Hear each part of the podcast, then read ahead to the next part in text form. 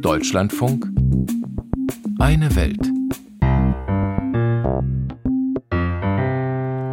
Mit Bastian Rudder herzlich willkommen zu unserem Auslandsmagazin am Samstagmittag.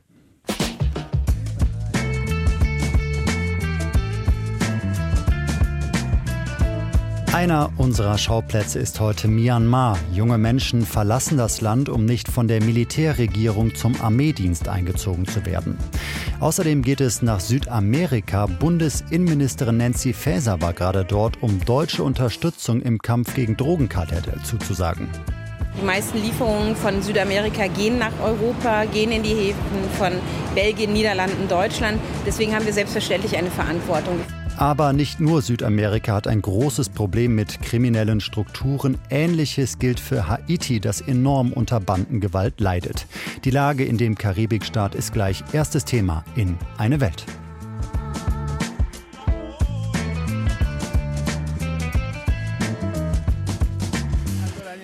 Was auch immer man in den letzten Jahren aus Haiti gehört oder darüber gelesen hat, verfestigte das Bild eines nahezu gescheiterten Landes. Brutale Gangs drangsalieren die Bürger, die reagieren zunehmend mit Lynchjustiz, die Polizei ist in dem Karibikstaat kaum präsent. Hinzu kommen Armut, Hunger und Zerstörung durch Naturgewalten. Wie aussichtslos die Lage in Haiti ist, schilderte im Deutschlandfunk Ende letzten Jahres eine Frau, die ihr Zuhause wegen der Bandengewalt verlassen musste. Ich bin im sechsten Monat schwanger. Genau hier, wo ich sitze und koche, schlafe ich auch, auf dem nackten Fußboden. Wenn es regnet, dann wird alles nass. Nachts steigen die Leute über dich drüber, um zu ihrem Schlafplatz zu kommen. Und wenn es regnet, dann haben sie Dreck an den Schuhen. Es ist furchtbar hier zu sein, es ist unbeschreiblich. Mehrere Missionen der Vereinten Nationen haben die Lage der Menschen in Haiti nicht oder kaum verbessern können. Jetzt aber soll es einen neuen Versuch geben, das Land zumindest etwas zu stabilisieren, eine internationale Polizeimission. Ihren Beitrag darüber beginnt Anne Dämmer in der Hauptstadt Port-au-Prince und vorab sei darauf hingewiesen, dass in dem Bericht Schilderungen brutaler Verbrechen vorkommen, die verstörend sein können, aber leider die Realität in Haiti abbilden. In einzelnen Stadtteilen von Port-au-Prince, die von Gangs kontrolliert werden, können sich die Bewohner kaum noch bewegen. Vor wenigen Tagen lieferten sich kriminelle Banden heftige Schusswechsel, unter anderem auch in der Nähe des Flughafens, sodass sogar Flüge gestrichen wurden. Mindestens vier Menschen wurden auf einer Polizeiwache getötet. Auf Bildern ist zu sehen, wie Bewohner mit dem Nötigsten flüchten. Im Mittelpunkt dieses jüngsten Aufruhrs steht Jimmy Cherizier, auch bekannt als Barbecue, einer der einflussreichsten Gangleader in Haiti. Das erste Ziel unseres Kampfes ist es, sicherzustellen, dass die Regierung von Ariel Henry auf keinen Fall an der Macht bleibt. Wir alle, die bewaffneten Gruppen in den Provinzstädten und die bewaffneten Gruppen in der Hauptstadt, sind heute geeint. Droht er in einem aufgezeichneten Video. Der haitianische Premierminister Ariel Henry hielt sich in dem Moment in Kenia auf, um die letzten Abkommen für die internationale Polizeimission unter kenianischer Führung zu unterschreiben. Die aktuellen Unruhen sind sicherlich auch als Drohung angesichts des nahenden Einsatzes zu verstehen. Kurz nach der Ermordung des haitianischen Präsidenten Jovenel Moïse vor fast drei Jahren übernahm Henri die Regierungsgeschäfte in Haiti. Wahlen gab es seitdem keine. Das Land hat weder einen Präsidenten noch ein Parlament. Zuletzt gab es Proteste gegen den Interimsregierungschef. Auf Drängen der karibischen Gemeinschaft hat Ariel Henry sich offenbar bereit erklärt, bis spätestens Ende August 2025 Wahlen abzuhalten. Mittlerweile werden 80 Prozent der Hauptstadt von rund 300 kriminellen Banden tyrannisiert. Tankred Stöbe war zuletzt im Januar für Ärzte ohne Grenzen in Haiti. Die mobilen Teams der internationalen Hilfsorganisation arbeiten in den verschiedenen Stadtvierteln und in Camps für Vertriebene. Auch im Stadtteil Brooklyn, im größten Armenviertel City Soleil. Dort gäbe es kaum Zugang zu sauberem Wasser, auch keine Abwasserentsorgung, keine Elektrizität. Der Müll staple sich überall. Gerade Frauen leiden unter dieser Situation. Viele sind auf der Flucht vor Entführungen und systematischen Vergewaltigungen, die Angst und Schrecken verbreiten sollen. Wir haben im letzten Jahr allein 4000 Frauen behandelt nach Vergewaltigung. Eine der grausamsten Geschichten, die ich mitbekommen habe, war in einem dieser Elendsquartiere, wo der Bandenboss die 16-Jährigen vergewaltigt hat. Und als er dann im Oktober letzten Jahres erschossen wurde, ging erstmal eine Erleichterung durch die Straßen, bis dann klar wurde, dass sein Nachfolger mit dieser grausamen Vorgehen weitermacht, aber nicht nur die 16-Jährigen, sondern jetzt auch die 12-Jährigen vergewaltigt. Haitis Premierminister Ariel Henry fordert seit mehr als einem Jahr Unterstützung durch ausländische Einsatzkräfte. Der UN-Sicherheitsrat hatte im vergangenen Oktober schließlich einen internationalen Polizeieinsatz genehmigt. Kenia erklärte sich bereit, die Federführung einer zunächst 1000-köpfigen Mission zu übernehmen. Von den großen Geberländern wollte niemand die Verantwortung übernehmen. Jedoch stoppte der oberste Gerichtshof in Nairobi die Entscheidung der kenianischen Regierung vorerst. Trotz des Urteils des obersten Gerichtshofs treibt das Land den Einsatz voran. Die kenianische Regierung argumentiert mit einer weiteren Klausel, die den Einsatz möglich mache. Deshalb war Premierminister Ariel Henry in den letzten Tagen in Kenia, um mit seinem Amtskollegen Ruto finale Abkommen für den Einsatz zu unterschreiben. Since months we are working together. Sechs Monate lang haben wir gemeinsam an der Feinabstimmung dieser Mission gearbeitet. Und jetzt unterschreiben wir endlich. Das ist der letzte Schritt. And finally we sign. It's the last step. Derweil hat Benin vor wenigen Tagen zugesagt, 2000 Soldaten zusätzlich zu schicken, um die Polizei des Karibikstaates im Kampf gegen die bewaffneten Banden zu unterstützen, während andere Länder der karibischen Gemeinschaft ihre Truppen freiwillig zur Verfügung gestellt hätten, um Ausbildung und andere Hilfe zu leisten, wie es auf einer Pressekonferenz hieß. Möglicherweise könnte der Einsatz schon im März oder April stattfinden, vermutet Diego Darin von der Nichtregierungsorganisation International Crisis Group, der die Entwicklungen permanent beobachtet. Doch abgesehen davon müsse gerade der ungebrochene Waffenschmuggel aus den USA verhindert werden, um die ausufernde Gewalt einzudämmen. It has created die Vereinigten Staaten haben zwar eine spezielle Investigativeinheit gebildet, aber es gibt keine effektiven Maßnahmen, um die Häfen, die Schiffe zu kontrollieren, über die die illegalen Waffen nach Haiti und generell in die Karibik kommen. Waffen, mit denen die Gangs sich gegenseitig bekriegen, aber unter denen vor allem auch die Bevölkerung leidet. Tankred Stöber appelliert an internationale Hilfsorganisationen, sich trotz der angespannten Lage mehr zu engagieren. Die Menschen brauchten Hilfe. Ärzte ohne Grenzen versorgt die Bewohner in den Vierteln, aber auch verletzte Bandenmitglieder. Deswegen hätten die 1700 Mitarbeiterinnen und Mitarbeiter fast uneingeschränkten Zugang, auch wenn die Arbeit auch für sie selbst gefährlich sei. Wir können aus Brooklyn nicht raus, weil es keine anderen gibt, die es übernehmen würden. Und wir wissen, wenn wir unsere Aktivitäten dort einstellen würden, dann haben die Menschen eben gar nichts mehr sagt ein Mitarbeiter von Ärzte ohne Grenzen im Beitrag von Anne Demmer über eine internationale Polizeimission, die dazu beitragen soll, die Lage in Haiti zu verbessern.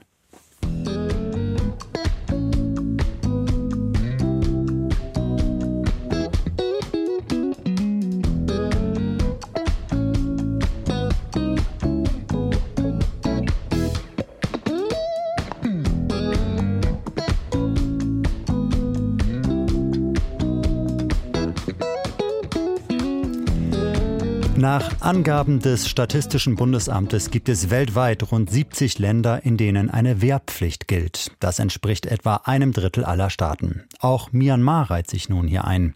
In dem südostasiatischen Land sollen Männer und Frauen zukünftig für mindestens zwei Jahre einberufen werden können. Bei Männern bis zu einem Alter von 45, bei Frauen bis 35. Was ein tiefer Eingriff ist in das Leben der betroffenen Menschen, soll der Militärregierung mutmaßlich dazu dienen, ihre Armee personell personell aufzustocken.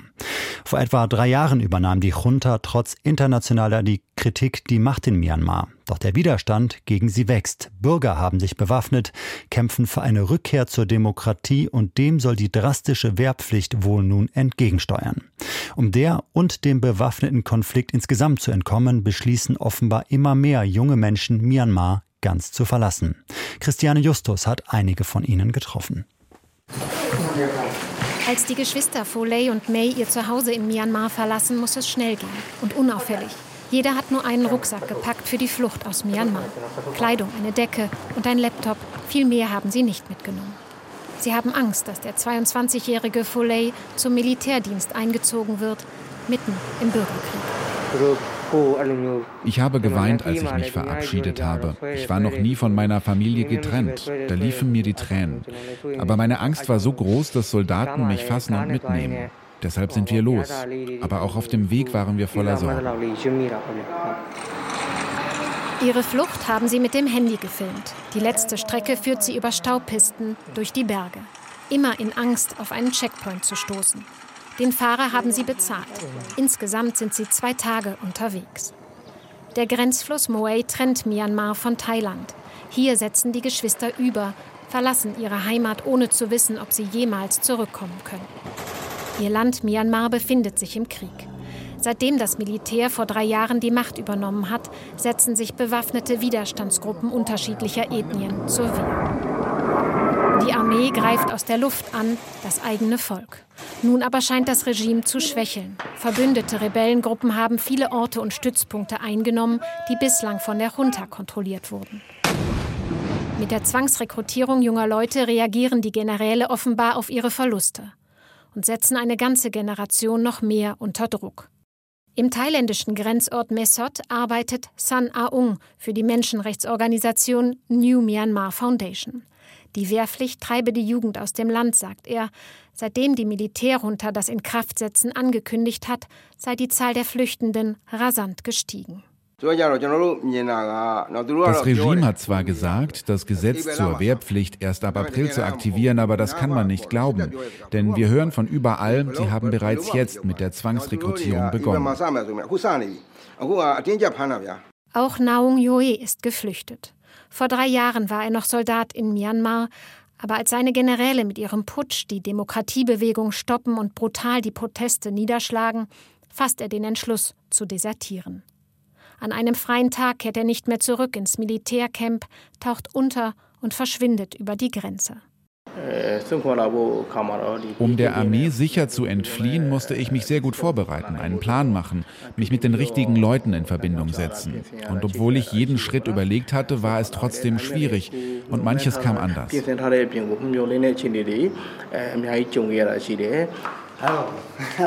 In Thailand hat er sich mit anderen, die wie er desertiert sind, zusammengetan, ein Netzwerk aufgebaut und der Menschenrechtsorganisation People's Goal angeschlossen. Sie wollen Soldaten bei der Flucht helfen, auch den Neuen, die zum Wehrdienst müssen. Sie haben ein Infoblatt entworfen, auf dem steht, dass es Unterstützung für jeden gibt, der einen Ausweg suche. Über geheime Wege werden sie die Flyer nach Myanmar schmuggeln, denn Handys oder Social Media dürfen Soldaten nicht nutzen, erzählt Naum Yoni. Wir beraten die Soldaten und können sie so dazu bringen, die Seite zu wechseln, sich wieder auf die Seite der Bevölkerung zu stellen, wenn es irgendwie geht. Auch wenn sie es geschafft haben, die beiden ehemaligen Soldaten wissen, sie müssen vorsichtig sein.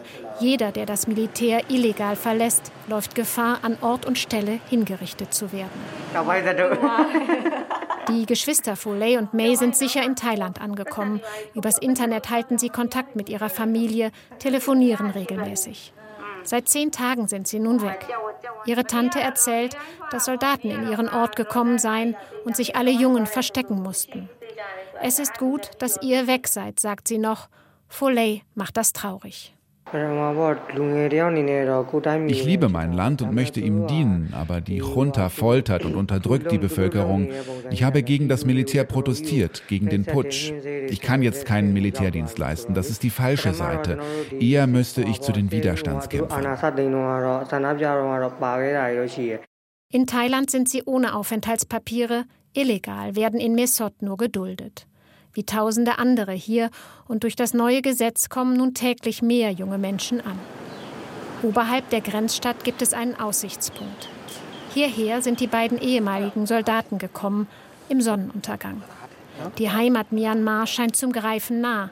Der Anblick wühlt die beiden Männer auf. Wenn ich von hier auf mein Land schaue, dann würde ich so gerne ein friedliches Land sehen, das sich weiterentwickelt. Ich möchte, dass unser Volk in Harmonie leben kann.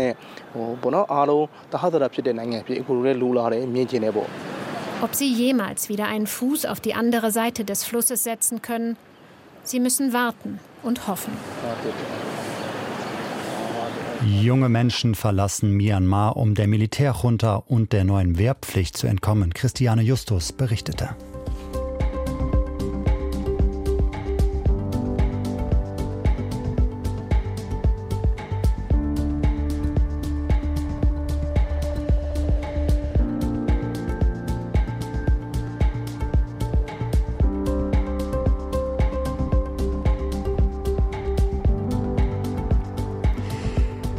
Werden in Smartphones eingesetzt, in der Solartechnik oder beim Bau von Autos. Allein diese drei großen Bereiche zeigen, wie wichtig Mikrochips in der Herstellung von Produkten sind, in denen irgendetwas digital abläuft.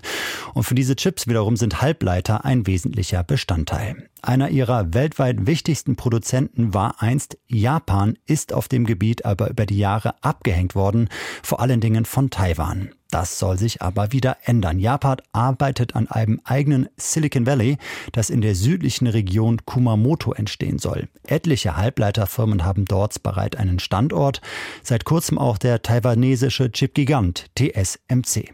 Allerdings gibt es Faktoren, die das weitere industrielle Wachstum in der Region ausbremsen könnten. Umweltbedenken, Verkehrsüberlastung, Fachkräftemangel. Katrin Erdmann berichtet. Kanta und Kento, 19 und 31 Jahre alt. Im Ganzkörperanzug und mit Schutzbrille stehen sie im Übungsraum der Leiharbeitsfirma Nikken Total Sourcing in Kumamoto. Sie werden fit gemacht für die Halbleiterindustrie. Ich habe gerade gelernt, wie man die Geräte richtig wartet. Beide kommen ursprünglich aus völlig anderen Branchen. Einer war Mitarbeiter in einer Spielhalle, der andere Koch. Als Koch war es gerade während Corona sehr schwierig, aber die Halbleiterbranche hat Zukunft. Deshalb wollte ich das lernen. Drei Monate wurden sie geschult, jetzt sind sie fast fertig.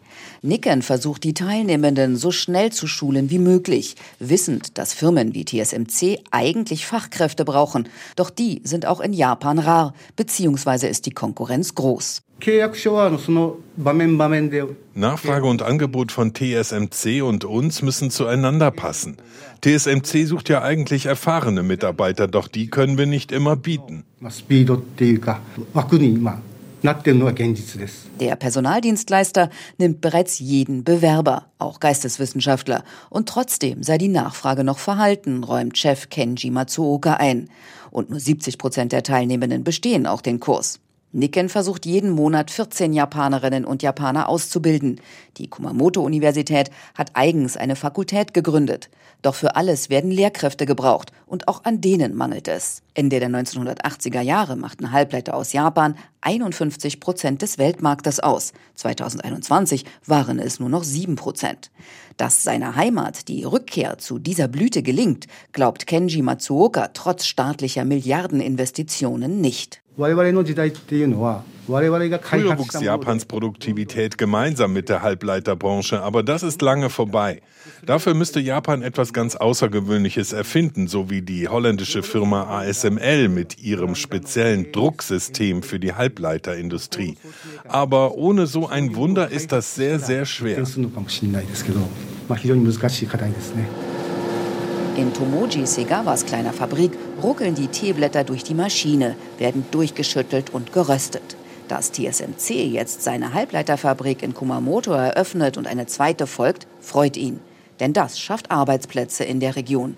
Andererseits. Wir fürchten, dass das Grundwasser, das wir auch trinken, durch die Ansiedlung der Halbleiterfabrik weniger wird. Die südliche japanische Präfektur ist stolz auf ihr klares und reichhaltiges Grundwasser und tut seit 20 Jahren in Japan Einzigartiges, um es zu erhalten. Bauer Segawa und andere Landwirte fluten Reisfelder, um Grundwasser auf lange Sicht anzureichern, im japanischen Kanyo genannt. Er zeigt einige Felder unweit seines Hauses, die komplett unter Wasser stehen. Es regnet gerade in Strömen. Weil sie mit dem Kanyo zum Erhalt des Grundwassers beitragen, werden sie von der Präfektur bezahlt. Allerdings mit so wenigen Yen, dass es sich finanziell nicht lohnt. Natürlich wäre mehr Geld für das Auffüllen der Felder wichtig, damit mehr Landwirte als jetzt mitmachen. Gerade wenn sich noch mehr Halbleiterfirmen ansiedeln.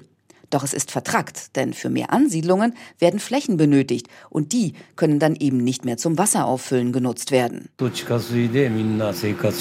der Grundwasserspiegel sinkt, dann müsste man das Wasser aus großen Flüssen nehmen und das könnte dann knapp werden und dann könnte das Wasser rationiert werden. Etwas, das die Landwirte in Taiwan wegen der Halbleiterbranche bereits erlebt haben. Dort mussten sie mehrere Ernten ausfallen lassen. Die Präfektur ist nach eigenen Angaben sehr gut auf die täglich 10.000 Tonnen Abwasser von TSMC vorbereitet.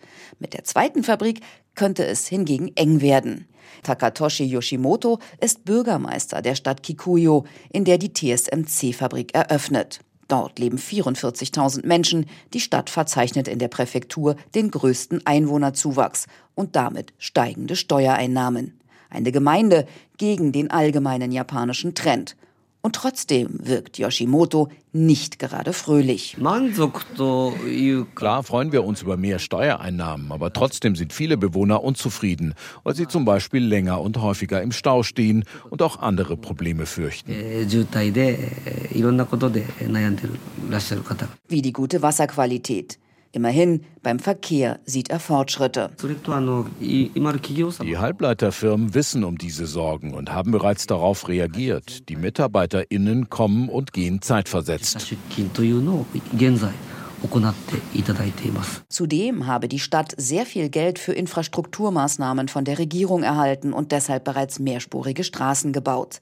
Der Bürgermeister der Kleinstadt hat einen großen Traum. Als Japans Halbleiterindustrie noch bedeutend war, war ich noch sehr jung und habe das bewundert und bedauert, dass Japan inzwischen der Welt hinterherhinkt.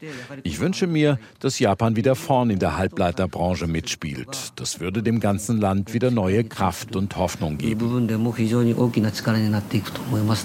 Doch erstmal müsse man viel von Taiwan lernen. Das große Japan vom kleinen Taiwan. So ändern sich die Zeiten.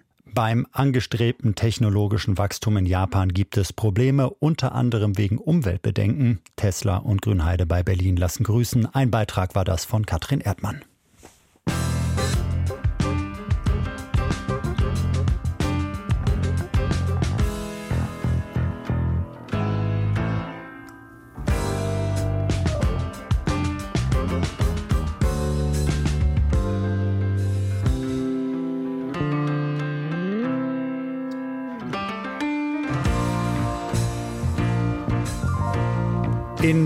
Niederlanden ist diese Woche einer der längsten Mordprozesse in der Geschichte des Landes zu Ende gegangen, mit teilweise lebenslangen Haftstrafen gegen Anführer einer internationalen Drogenbande. Verfahren wie dieses, aber auch ständig neue Rekordfunde an Kokain in niederländischen, belgischen oder deutschen Häfen haben Europa gezeigt, dass offenbar mehr getan werden muss gegen den internationalen Drogenhandel. Und so reiste die deutsche Innenministerin Nancy Faeser diese Woche durch Südamerika, wo der Stoff schließlich herkommt. Sie vereinbarte unter anderem, dass Ermittler enger zusammenarbeiten sollen und stellte den Herkunftsländern Equipment bei der Fahndung nach Drogen in Aussicht, so wie es sich zum Beispiel dieser Polizist in Peru gewünscht hatte. Eh, Uns fehlt es an technologischem Equipment, an Scannern und Laborgeräten, um verdächtige Fracht ausfindig zu machen. Aber vor allem wünschen wir uns auch Unterstützung bei der Ausbildung. Doch mit Ausbildung und Ausrüstung allein dürfte es bei weitem nicht getan sein. Die Ursachen für das große Problem mit den Drogen in Südamerika liegen viel tiefer. Zu sehen ist das unter anderem in Ecuador, das Faeser ebenfalls besucht hat und wo Gefängnisse eine zentrale Rolle spielen für die Macht der Kartelle. Anne Herberg mit ihrem Beitrag. Ecuador, einst eines der friedlichsten Länder der Region, ist heute im Würgegriff der Bandengewalt und die Gefängnisse spielen dabei eine zentrale Rolle. Ecuadors größte Haftanstalt, El Litoral, liegt an der Ausfahrtsstraße im Norden der Hafenstadt Guayaquil. Ausgelegt ist es für rund 5000 Insassen, untergebracht sind mehr als 12.000. Davor stehen Frauen Schlange. Auch Daisy, 19 Jahre alt, pink gefärbte Afrozöpfe. Sie wartet darauf, den Vater ihrer fünfjährigen Tochter besuchen zu können. Alles da drin kostet. Allein ihn zu besuchen kostet 20 Dollar, die du auf ein Konto überweisen musst. Wir geben in der Woche rund 150 Dollar für ihn aus. Mindestens. Für einen Teller Reis mit Huhn, weil das Essen drin nicht essbar ist, für eine Matratze, Kleidung, Wasser und 500 US-Dollar haben wir als Lebensversicherung gezahlt. Sie riefen uns an und sagten, wenn du nicht zahlst, dann erhängen wir ihn, dann töten wir ihn. In Ecuadors Gefängnissen haben dieselben Banden das Sagen, die auch im Rest des Landes für Terror sorgen. Schutzgelderpressungen sind längst nicht mehr ihr einziges Geschäft. Sie sind zum verlängerten Arm noch mächtigere Akteure geworden. Mexikanische Kartelle haben Ecuador als neues Drehkreuz für den Kokainschmuggel nach Europa entdeckt, heuern lokale Banden an, um Transport und Schmuggel abzusichern. Ein Milliardengeschäft, das die Gewaltspirale in Ecuador immer weiter anheizt, sagt die Investigativjournalistin Carol Noronha, die selbst wegen Morddrohungen aus Ecuador fliehen musste. Die Gefängnisbanden sind heute kriminelle Narkobanden, die aus den Haftanstalten Erpressungen, Auftragsmorde und Drogenhandel koordinieren. Und sie finden dort ständig neue Mitglieder, junge Männer aus armen Vierteln, die wegen kleiner Delikte wie Dielen oder Raub verhaftet wurden, die soziale Rehabilitierungsprogramme benötigen würden. Aber die werden nun von der organisierten Kriminalität rekrutiert. So wie Daisys Mann. Als Jugendlicher wurde er mit ein paar Gramm Marihuana erwischt. Im Gefängnis saß er dann im selben Trakt wie Mörder und Erpresser. Er schloss sich selbst einer Bande an, den Choneros, denen blieb er zur Loyalität verpflichtet, auch nach seiner Entlassung. Er begann härtere Drogen zu verkaufen und Waffen zu schmuggeln. Nun sitzt er wieder hinter Gittern. Er ist 23. Es ist so, dass das Leben in den Mafias vielen gefällt. Da kommst du schnell zu Geld. Aber wenn du einmal drin bist, dann kommst du nicht mehr raus. Entweder du stirbst oder du verlässt das Land. Regelrecht explodiert ist die Gewalt vor vier Jahren, als der damalige Kopf der mächtigen Choneros-Bande ermordet wurde. Es kam zu blutigen Nachfolge- und Revierkämpfen und zu regelrechten Massakern in den Gefängnissen. Kathi Hermenegildo erinnert sich noch genau an die Hilflosigkeit, die sie in der Nacht des 12. November 2021 spürte. Ihr Mann Francisco und 54 weitere Insassen wurden hingerichtet. Erst Tage später wurde Kathi der Leichnam überreicht, komplett verbrannt und enthauptet. Es gibt Videos, auf denen zu sehen ist, wie die Polizisten selbst die Türen öffneten. Andere schlugen Löcher in die Wände. Wie, frage ich, wie kam das Werkzeug rein, wie die Waffen, wie der Sprengstoff, wenn man doch angeblich kein Streichholz mit reinnehmen darf? Längst habe die organisierte Kriminalität Behörden und Institutionen unterwandert, sagt Luis Cordova, Direktor des Programms für Ordnung, Konflikte und Gewalt an der Zentraluniversität von Ecuador. Eh, es gibt eine Komplizenschaft vieler Gefängniswärter, Polizeikräfte und sogar Militärs mit den kriminellen Strukturen. Auch weil Informationen gegen gewisse Privilegien getauscht werden. Deswegen gibt es oft einen Gewaltausbruch, wenn größere Drogenfunde gemacht werden. Im Dezember nun kündigte die Generalstaatsanwältin die Operation Krebsgeschwür gegen die korrupten Strukturen an. Dazu wurden bei Razzien auf der Straße rund 6000 Personen festgesetzt. Mit Erfolg, so scheint es. Um 30 Prozent gingen die Gewaltverbrechen im letzten Monat zurück. Der Präsident hat Zustimmungswerte von fast 80 Prozent. Menschenrechtsanwalt Fernando Bastias bleibt dennoch sehr kritisch gegenüber Noboas Politik der harten Hand.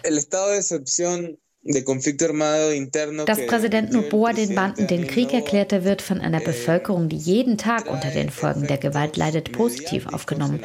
Aber es sind eher mediale, keine neuen Konzepte.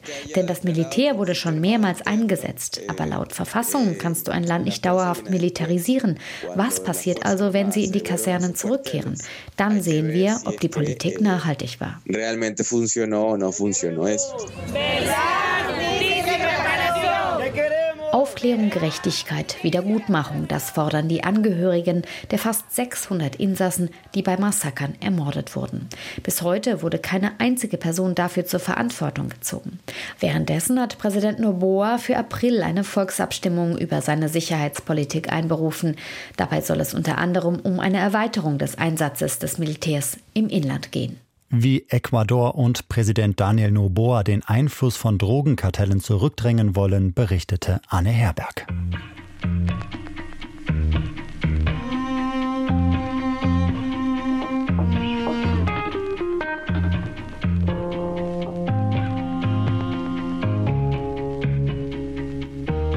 Das war eine Welt, das Auslandsmagazin im Deutschlandfunk, dieses Mal mit Berichten unserer Korrespondentinnen über Haiti, Myanmar, Japan und Ecuador.